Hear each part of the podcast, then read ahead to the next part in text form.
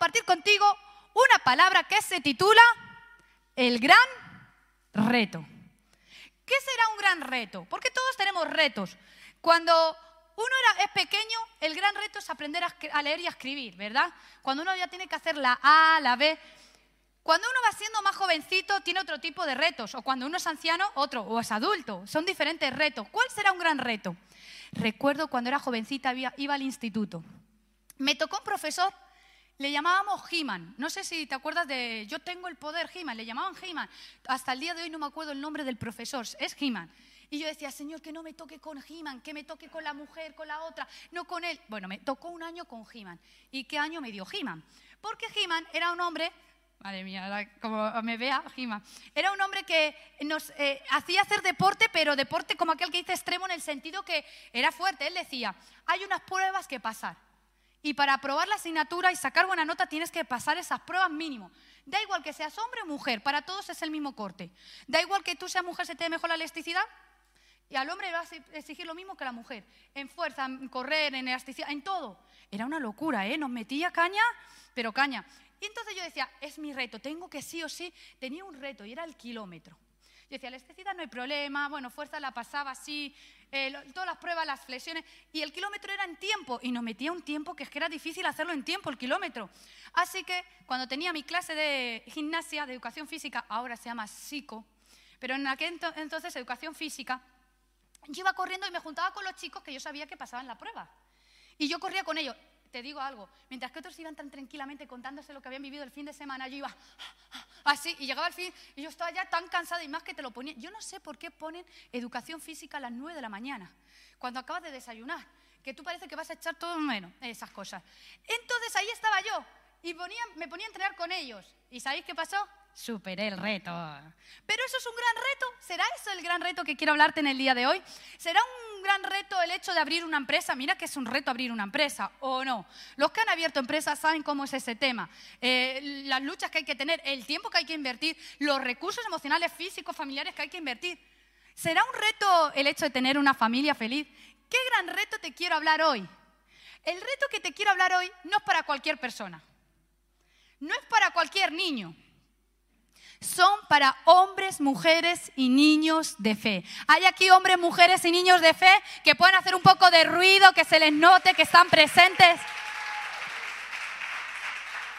Los que nos veis por internet, a la gente de Facebook, de Instagram, de YouTube, ¿Será que hay alguien, gente de fe, hay personas de fe que hoy nos están viendo a través de Internet, a través de estas redes y están creyendo que estas palabras para ellos, el gran reto. Recuerda, vamos a compartir una palabra, pero te esperamos al finalizar a las 12 en esa sala de Zoom porque queremos orar por ti para que milagros extraordinarios se desaten. El gran reto es para hombres y mujeres de fe. Hombres y mujeres, niños de fe que están en este lugar. Porque me he dado cuenta que la fe te lleva a superar los retos. ¿O no?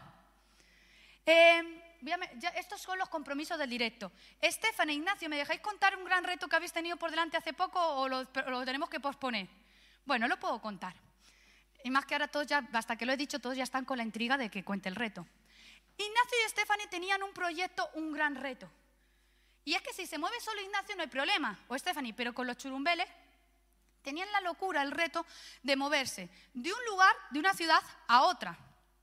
Y en ese moverse tenían que hacer comprar casa, vender casa, comprar casa y mover a los niños y que hubiera plaza, plaza de los niños en los colegios cuando ya se les ocurre moverse cuando se ha cerrado el plazo de admisión, cuando no hay plaza en los colegios. Así que tenían un gran reto, pero ellos tenían fe, porque ellos tenían una palabra de Dios. Así que empiezan a moverse en fe, porque la fe hay que activarla. Y empiezan, primer milagro, los niños entran en el colegio cuando no tendrían que entrar, pero Dios mueve su mano y le dan los niños. ¡Wow! Empiezan con la palabra, encuentran sin buscarlo que les compren la casa. Pero Señor, le viene el comprador al timbre, sin poner cartel. Así es Dios. Pero no solo eso, sino que ya encuentran la casa. Tenemos la casa, la señalizan. Y en ese proceso, bueno, esto está chupado. Esto Dios nos lo está abriendo todo fácil. Pero es que para ejercitar la fe no siempre todo está fácil y chupado. En ese proceso de repente los sinvergüenza de los de la agencia le dieron la casa a otros. Así que se quedan sin casa, con los niños cambiados de colegio y sin casa para vivir. ¿Tenían un reto o no? Espera, que esto ha sido ahora, que empieza el colegio en septiembre, que en agosto yo no sé qué le pasa a Madrid, que todo se para. ¿Será que la gente quiere irse a la playa o la gente ya el calor no quiere trabajar y todo se para? Así que no había manera. Ahí el papá, la mamá, a los niños, sí, todo va a ir muy bien. ¿Y ahora qué hacemos? Bueno, lo único que tenían era fe. Fe de saber que si Dios les había entregado una palabra, Dios les iba a responder. Así que en el momento menos oportuno, cuando ya le habían dado las malas noticias, Dios los lleva a caminar por su tierra prometida. Y van al lugar donde ellos quieren. Lo pisan. Y qué casualidad, hay una persona que les hizo el contacto y resumiendo la historia, ahora ya tienen su casa, la casa que ellos deseaban, la mejor, y tienen el colegio y tienen el reto superado. ¿Por qué? Porque la fe te hace superar los retos. Dale una fuerte, un fuerte aplauso al Señor. Lo he resumido mucho, seguro que ellos lo pueden contar con todo lujo de detalles, que luego te cuenten sus milagros, porque seguro que te va a bendecir y te va a hacer creer en los milagros que tú necesitas. Y es que así es la fe. Necesitamos ser hombres, mujeres y niños de fe. Porque ¿qué es la fe? La fe es la certeza. ¿Qué es certeza? Certeza es seguridad.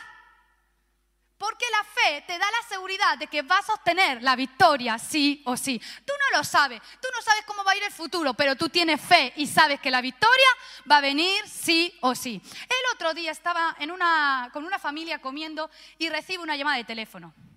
Y cuando te llaman hay que coger el teléfono. Aunque te digo algo, yo en ese momento dije, ay, no quiero coger el teléfono, estoy ocupada.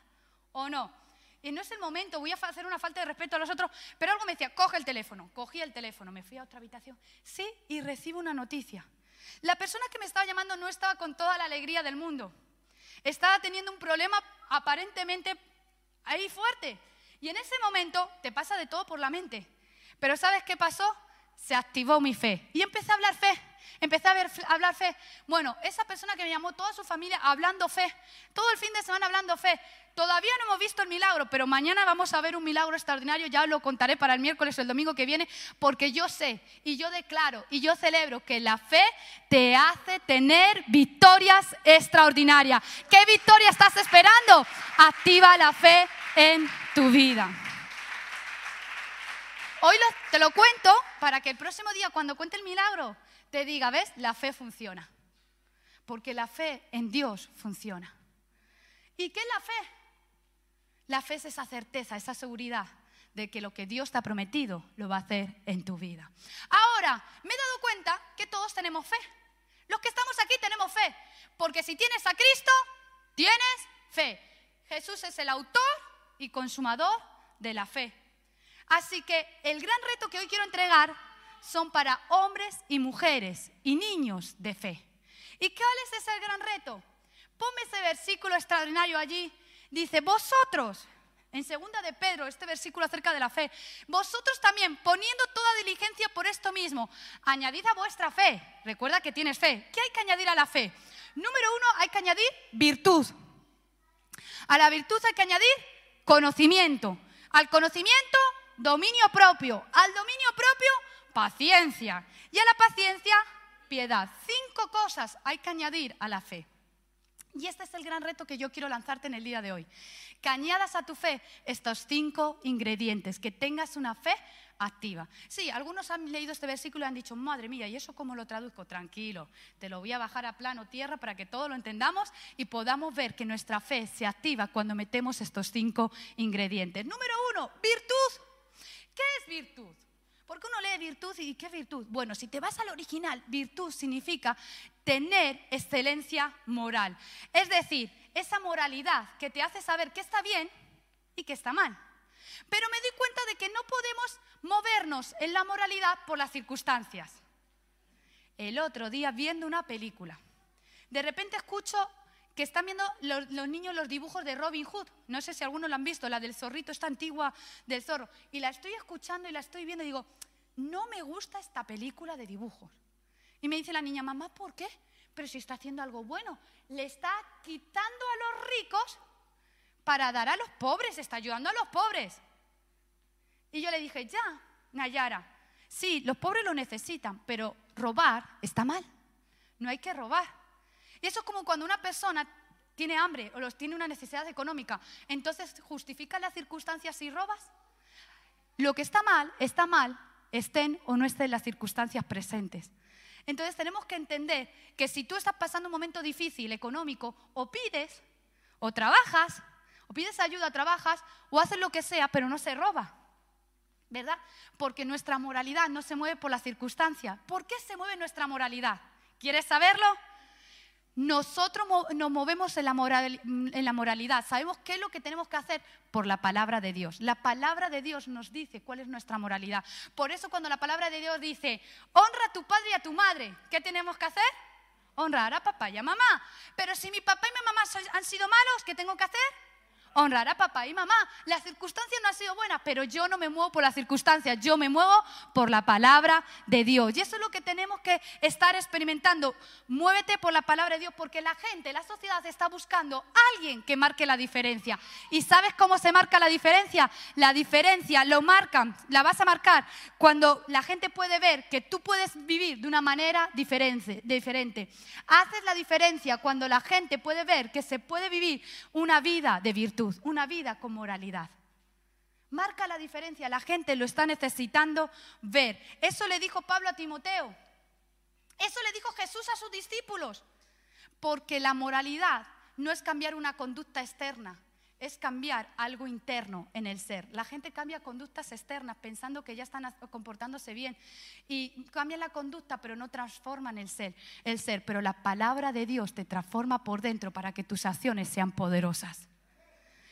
Cristo decía sepulcros. ¿Por qué? Porque cambiaban por fuera, pero por dentro eran iguales. Y tenemos que ser personas transformadas por dentro, que transformen nuestro alrededor en el nombre de Jesús. Añadir virtud. Añadir virtud. Y virtud no solamente es moralidad, sino en el original significa, mira, si te quedas con esta palabra me doy por satisfecha. Vamos a ir cambiando para que entiendas lo significado. Hacer actos heroicos. Virtud significa hacer actos heroicos. Porque sinceramente hay que hacer a veces actos heroicos cuando las circunstancias no acompañan. Y si no, que se lo digan a los jovencitos hebreos cuando le dicen, tenéis que postraros y adorar. Pero ellos dicen, no vamos a adorar al fuego, al horno de fuego. Lo veíamos hace, hace tiempo atrás en uno de los vídeos de Punto Kids. Al horno de fuego. Y ellos que decían, nosotros solo adoraremos a Dios. Dime si eso no es un acto heroico. No, pues subimos el, el horno más fuerte.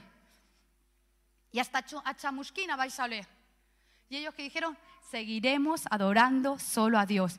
Y sí, la virtud te va a hacer llevar a cabo actos heroicos, porque a tu fe le tienes que meter acciones de fe. Eres un héroe, héroe o una heroína de la fe en el nombre de Jesús. Amén. ¿Cuántos héroes de la fe hay aquí?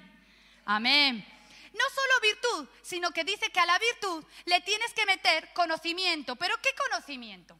Ese conocimiento viene de gnosis. Y no sé si te suena agnóstico, que la gente utiliza esa palabra para decir a sin gnosis, conocimiento.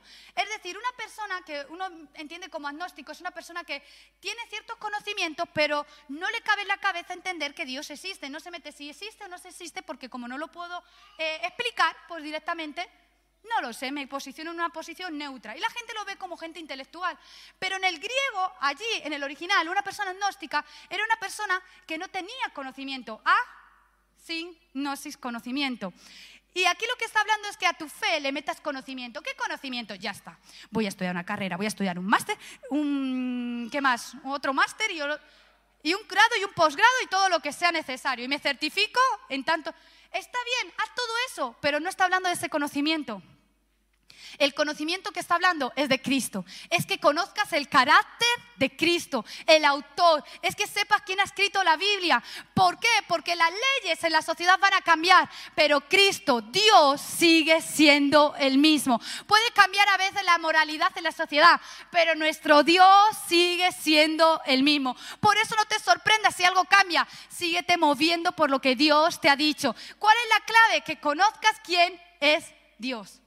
Moisés dijo, mi Dios es tardo para la ira y grande en misericordia. ¿Estaba diciendo reglas? No, estaba mostrando el carácter de Dios.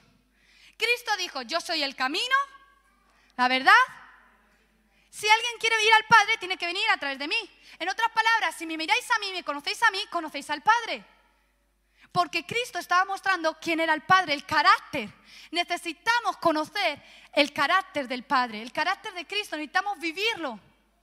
No solo de, teoría, sino experimentarlo. Porque la gente necesita ver el carácter de Cristo en tu vida. Y es que el conocimiento del Señor, el conocimiento de Jesús, es el que te va a transformar. Conocer quién es, saber cómo se movió en la tierra, saber cómo caminó, cómo se relacionó, cómo me relaciono con mi familia. ¿Quieres saber cómo relacionarte con tu familia, que tengas una familia feliz? Mira a Cristo. ¿Quieres ver milagros en tu vida? Mira a Cristo. ¿Quieres tener una empresa eh, eh, fructífera? Mira al Cristo. ¿Quieres tener en este tiempo victoria en cada día de tu vida? Conoce el carácter de Cristo y replícalo en ti. Vívelo en ti y entonces tendrás victoria y tu vida será transformada. A tu fe, métele actos heroicos y a tu fe, métele el conocimiento de Cristo en el nombre de Jesús. Amén.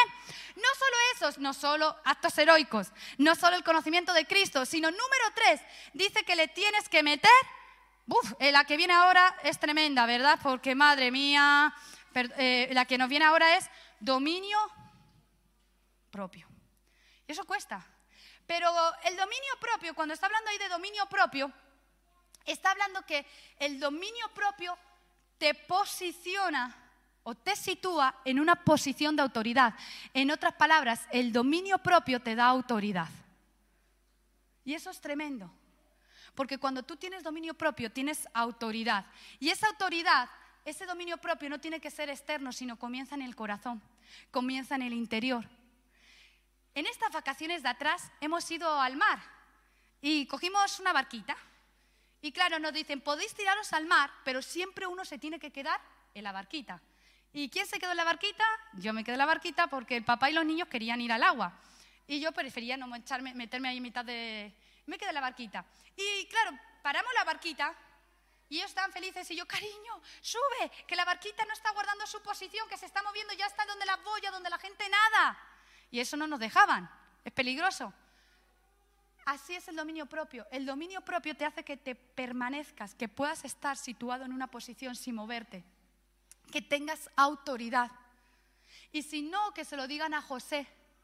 Sabemos la historia de José. José pasó al pozo, del pozo a los mercaderes, de los mercaderes a la casa de Potifar, de la casa de Potifar a ser el jefe de la casa de Potifar. Y en ese momento aparece... Hay niños delante. Y le hace una proposición. ¿Y qué pasó en ese momento?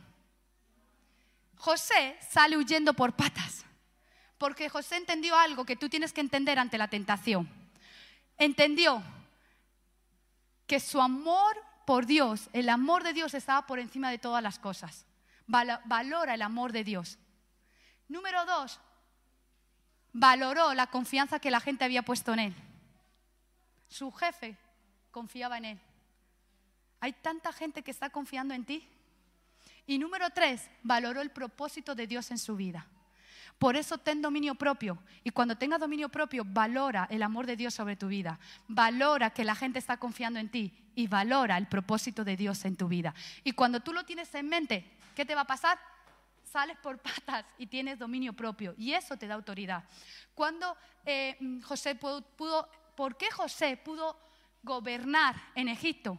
Porque tuvo dominio propio y el dominio propio le dio una posición de autoridad. Sí, aparentemente el tener dominio propio fue para peor, porque acabó en la cárcel. Y a lo mejor aparentemente eso es lo que te pasa, pero te puedo asegurar, sí o sí, que si tú eres capaz de manifestar dominio propio en Dios, al final acabarás gobernando en el palacio del rey y sobre toda la nación. ¿Cuántos lo creen y pueden darle un fuerte aplauso al Señor? Amén. Recuerda actos heroicos. Recuerda conocimiento de Dios. Recuerda el hecho de tener autoridad. Y número cuatro. Número cuatro dice que tienes que tener paciencia. ¿A cuánto le cuesta la paciencia? Te voy a contar algo que me pasó acerca de la paciencia. Y mira que comenzó cuando de repente se les ocurrió la genial idea del que el colegio tenía que ser en casa, todo virtual. Y preparados, papá, porque se nos viene el virtualismo o la virtualidad, queda mejor dicho, ahora en septiembre. Imagínate, Los colegios cierran por toda la situación que estamos viviendo, los niños en casa y los papás se transforman en profesores. Pero escucha, los papás tienen que seguir haciendo todo lo que hacen antes y ahora son profesores también. Así que imagínate, bueno, no hay problema. Estos van a hacer los niños bien. Voy a estar más pendiente de David a ver si se porta bien. Uy, David está perfecto, está haciendo todo su deber, está muy aplicado. Todo iba muy bien cuando de repente mi niña, que yo la digo la niña 10, porque todo lo saca 10 es aplicada, responsable, no hay que decirle las cosas, ella siempre lo quiere hacer. Ella no entendía por qué en casa había que estar todo el día, todo el santo día haciendo deberes. Porque eso se hace en el cole. En casa haces una tarea, pero luego tienes tiempo para jugar con el hermano, tienes tiempo para disfrutar en familia. ¿Por qué tengo que estar todo el día en mi habitación haciendo deberes? Mamá, mi profesora me da tiempo para el recreo. Sí, hija, pero es que han pasado 10 minutos. ¿A que no te lo dan los 10 minutos? Mamá, me da mucho más descanso. Estoy cansada, no quiero. Le di una semana que no quería hacerlo. Y uno no puede retrasarse porque era, hoy no manda los deberes, al día siguiente antes de las 9 había que mandarlos. ¿Y qué hacía? Bueno, yo practiqué de todo. Empezamos con el chantaje psicológico. Hija, por amor a tu madre, tú no me des disgustos. No funcionaba, evidentemente. Luego, bueno, pues a reflexionar al baño. Cuando hayas reflexionado y quieras hacer los deberes, viene. No funcionaba. Pues te voy a castigar. Hoy no tienes helado. Da igual, no funcionaba. Bueno, vamos a practicar eso que dice Tatiana de la disciplina positiva, a ver si funciona. Mi hija, y uno practica de todo, ¿o no? Yo estaba desesperada. Yo ya sabía qué hacer. Menos mal que por esa temporada David le dio por ser aplicado y ya no tenía a los dos, porque imagínate si tengo a los dos revolucionados, eso es una locura. Y Nayara me decía, mamá, es que no quiero, no quería. ¿Y cómo haces para que la niña haga los deberes? Así que yo estaba ya, mi paciencia, imaginaros dónde estaba mi paciencia. Si me llegas a ver ahí. Hasta que hubo un momento donde tuve un quiebre personal y me puse a llorar no estaban los niños, no estaba nadie. Y luego le digo, cariño, tenía un quiebre porque ya era la impotencia de decir, Señor, necesito tu ayuda. Lo he probado hasta, Señor, en el nombre de Jesús, que estudie la niña. Una prueba de todo, ¿verdad? Hace lo que sea necesario. Si uno se ríen preparados que viene septiembre. Y en ese momento como que uno dice, ¿dónde tengo la paciencia? Mi problema no era el método, mi problema era yo. Yo estaba enfocada en la niña cuando el foco tenía que, tenía que ser yo. Así que ahí cambié. ¿Y sabes cómo desarrollé paciencia? ¿Quieres que te dé la clave para desarrollar paciencia? Empecé a ser agradecida. El agradecimiento te hace desarrollar paciencia. Y empecé en la mañana y dije, Señor, gracias, gracias por el día que me das hoy. Gracias porque los niños están sanos, pueden estar en casa haciendo los deberes. Gracias por el privilegio de poder invertir en ellos. Gracias, Señor, porque tengo los mejores hijos. Gracias porque son muy estudiosos y gracias por todo lo que van a hacer. Yo daba gracias. Se sentaban allá y yo decía, Señor, gracias por la mejor hija del mundo. Gracias porque tal y como es, yo la amo. Me encanta cómo es. Y yo le daba gracias al Señor y delante de ella daba gracias. ¿Sabes qué pasó? Por cuanto cambió mi actitud, la niña cambió. Y la niña nunca fue la misma más. Al día de hoy en las vacaciones seguimos haciendo deberes, no del cole, sino para tener el ritmo, actividades. Y yo no tengo que ponerme a malas, no tengo que hacer, digo, venga, tiempo de actividad, bajan sus libros, los dos se sientan y tan felices terminan y a jugar. Porque la clave es desarrollar paciencia siendo agradecido. Ahora, la paciencia que viene ahí, más que paciencia en sí, habla de perseverancia. Y es que cuesta perseverar, ¿o no? Perseverar en lo que Dios ha dicho, perseverar sin ver el resultado, cuesta perseverar, ¿o no? Y los que nos veis, ¿qué situaciones has vivido donde te ha costado perseverar? Porque hay dos formas de perseverar, perseverando y perseverando. Yo persevero, voy a llegar, pero tengo un cabreo. Porque la clave es la actitud. Persevera, pero persevera con ánimo. Sí, vas a vivir momentos difíciles, momentos de crisis, momentos de dolor, momentos diferentes. Pero la clave es que tengas el ánimo perseverando. Daniel le dijeron, ahí está el que persevera en Dios. Imagínate Daniel. Escucha, que él cambió de país no para vivir mejor. Muchos de vosotros habéis venido a España, pero no por venir en cautividad. A Daniel se le llevaron en cautividad. Es un esclavo no podía decidir ya en su vida, no podía tomar las decisiones, sino que decidían por él y le imponían un idioma, le imponían toda una cultura, le imponían todo. Y en ese momento no vemos a Daniel diciendo, ¡guau! ¡Qué cansancio! ¡Qué pesadilla! ¡Ay, yo quiero irme de aquí, de Babilonia! No, sino que tenía buen ánimo. Es más, él dice que se ponía a orar tres veces al día y oraba al Señor. Es más, cuando le dicen, no vas a adorar a Dios, el que dijo, perseveró, pero perseveró con ánimo. ¡Ja! Yo sigo adorando a Dios. No, pues a los leones. Mira, ¿sabes qué? Si Dios me salva, le seguiré adorando. Y si no, le seguiré adorando. Porque mi ánimo no se maneja por las circunstancias, sino que se maneja en el Dios en el que sigo creyendo cada día. Amén.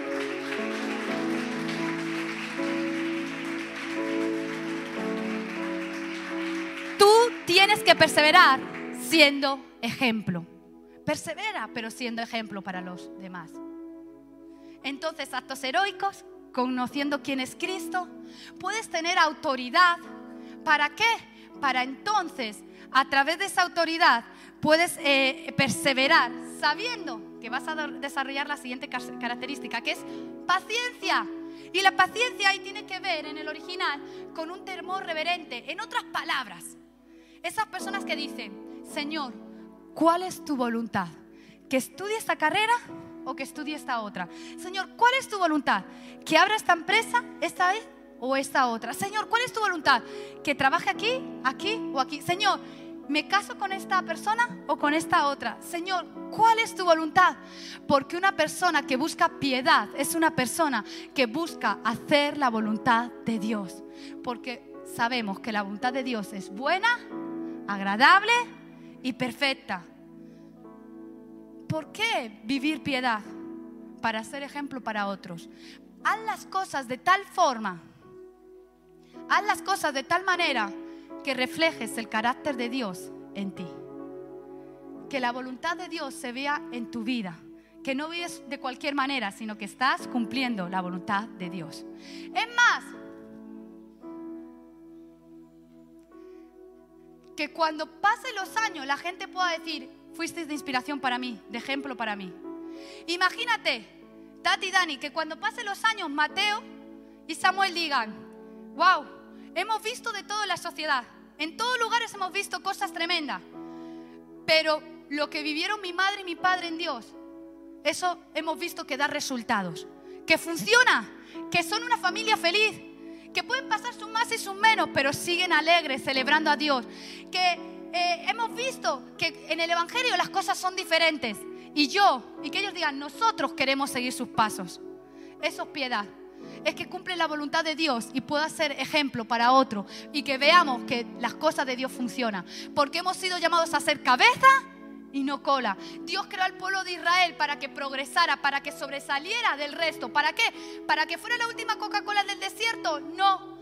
Dios no te hace sobresalir para que sea la última Coca-Cola del desierto, sino para que los demás puedan ver que puedes vivir una vida feliz, una vida plena, no una vida simplemente de motivación o positivismo, sino una vida plena en Dios y que en Dios sí se puede tener un matrimonio feliz, que en Dios sí se puede tener una familia feliz, que en Dios las cosas sí funcionan, que en Dios sí se puede salir de la crisis, que en Dios hay esperanza en medio de la enfermedad, que en Dios España y Europa pueden tener esperanza porque tenemos un Dios real. Eso es piedad. Un gran reto te lanzo hoy. A tu fe, métele cada uno de estos ingredientes. ¿Te animas? Si es así, quiero pedirte por unos instantes que puedas ponerte de pie.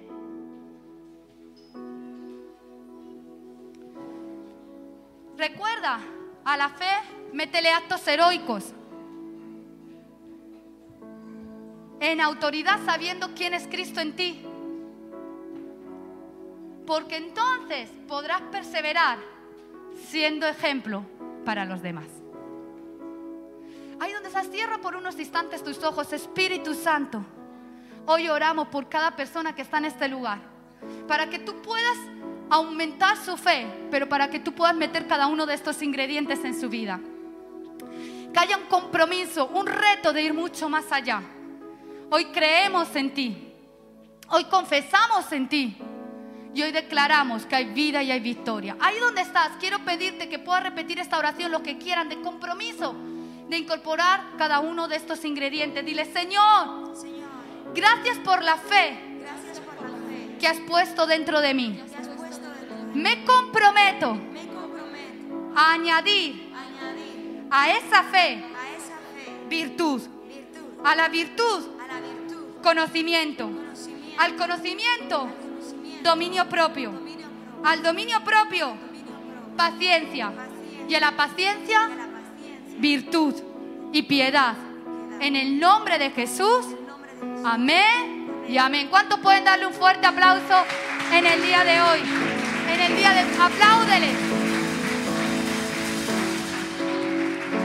Sé ejemplo para otras personas. Que la gente quiera vivir lo que tú estás viviendo. Que la gente diga, wow, yo quiero ser como Katy. Wow, es que lo que estás viviendo, Loida, es lo que yo necesito. Yo necesito vivir. Lo que viven los pastores Fito y Maribel, lo necesito. No, yo quiero lo que está viviendo Diego. Tú que me escuchas ahí en internet, que la gente pueda ver en ti un ejemplo de vida. En el nombre de Jesús.